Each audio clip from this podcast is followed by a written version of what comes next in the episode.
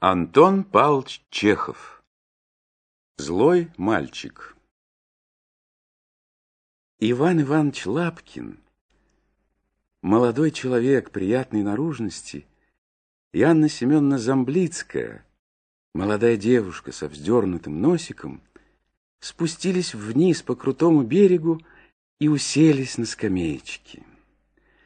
Скамеечка стояла у самой воды, между густыми кустами молодого ивника. Чудное местечко. Сели вы тут, и вы скрыты от мира. Видят вас одни только рыбы, да пауки-плавуны, молнии, бегающие по воде. Молодые люди были вооружены удочками, сачками, банками с червями и прочими рыболовными принадлежностями. Усевшись, они тотчас же принялись за рыбную ловлю. «Я рад, что мы, наконец, одни», — начал Лапки, наглядываясь. «Я должен сказать вам многое, Анна Семеновна, очень многое. Когда я увидел вас в первый раз, у вас клюет, я понял тогда, для чего я живу. Понял, где мой кумир, которому я должен посвятить свою честную трудовую жизнь. Это должно быть большая, клюет. Увидев вас, я полюбил впервые, полюбил страстно. И подождите дергать, пусть лучше клюнет. Скажите мне, моя дорогая, заклинаю вас, могу ли я рассчитывать? Не на взаимность, нет, этого я не стою. Я не смею даже помыслить об этом. Могу ли я рассчитывать на... Тащите! Анна Семеновна подняла вверх руку с удилищем, рванула и вскрикнула. В воздухе блеснула серебристо-зеленая рыбка. «Боже мой, окунь! Ага, скорей!» Сорвался. Окунь сорвался с крючка, запрыгал по травке к родной стихии и бултых в воду. В погоне за рыбкой Лапкин вместо рыбы как-то нечаянно схватил руку Анны Семенны. Нечаянно прижал ее к губам. Та отдернула, но уже было поздно уста нечаянно слились в поцелуй. Это вышло как-то нечаянно. За поцелуем следовал другой поцелуй, затем клятвы, уверения, счастливые минуты. Впрочем, в этой земной жизни нет ничего абсолютно счастливого. Счастливое обыкновенно носит отраву в себе самом, или же отравляется чем-нибудь извне. Так и на этот раз.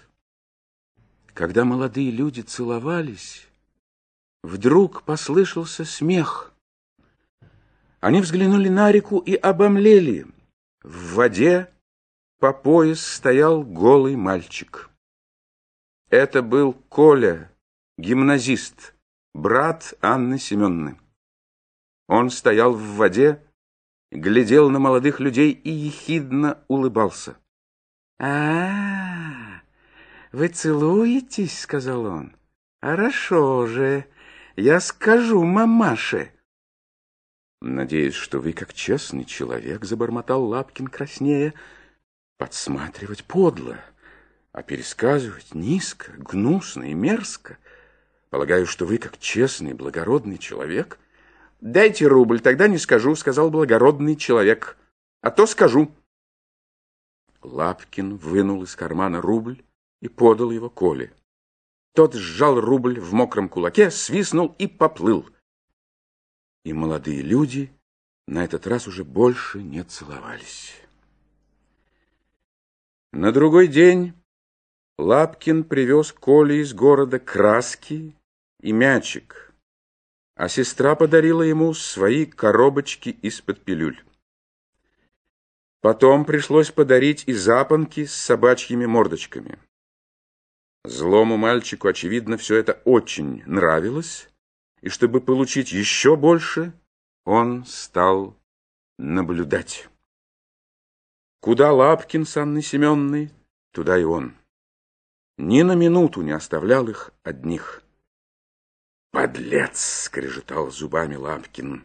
«Как мал и какой уже большой подлец! Что ж из него дальше будет?» Весь июнь Коля не давал житья бедным влюбленным. Он грозил доносом, наблюдал и требовал подарков, и ему все было мало, и в конце концов он стал поговаривать о карманных часах. И что же? Пришлось пообещать и часы. Как-то раз за обедом, когда подали вафли, он вдруг захохотал, подмигнул одним глазом и спросил у Лапкина, «Сказать, а?» Лапкин страшно покраснел и заживал вместо вафли салфетку. Анна Семеновна вскочила из-за стола и убежала в другую комнату. И в таком положении молодые люди находились до конца августа. До того самого дня, когда, наконец, Лапкин сделал Анне Семеновне предложение. Ох, какой это был счастливый день! Поговоривши с родителями невесты и получив согласие, Лапкин прежде всего побежал в сад и принялся искать Колю.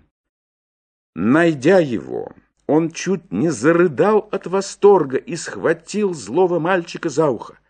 Подбежала Анна Семеновна, тоже искавшая Колю, и схватила за другое ухо.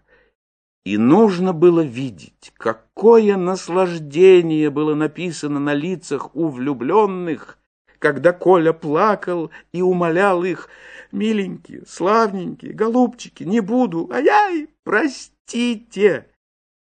И потом оба они сознавались, что за все время, пока были влюблены друг в друга, они ни разу не испытывали такого счастья, такого захватывающего блаженства, как в те минуты, когда драли злого мальчика за уши.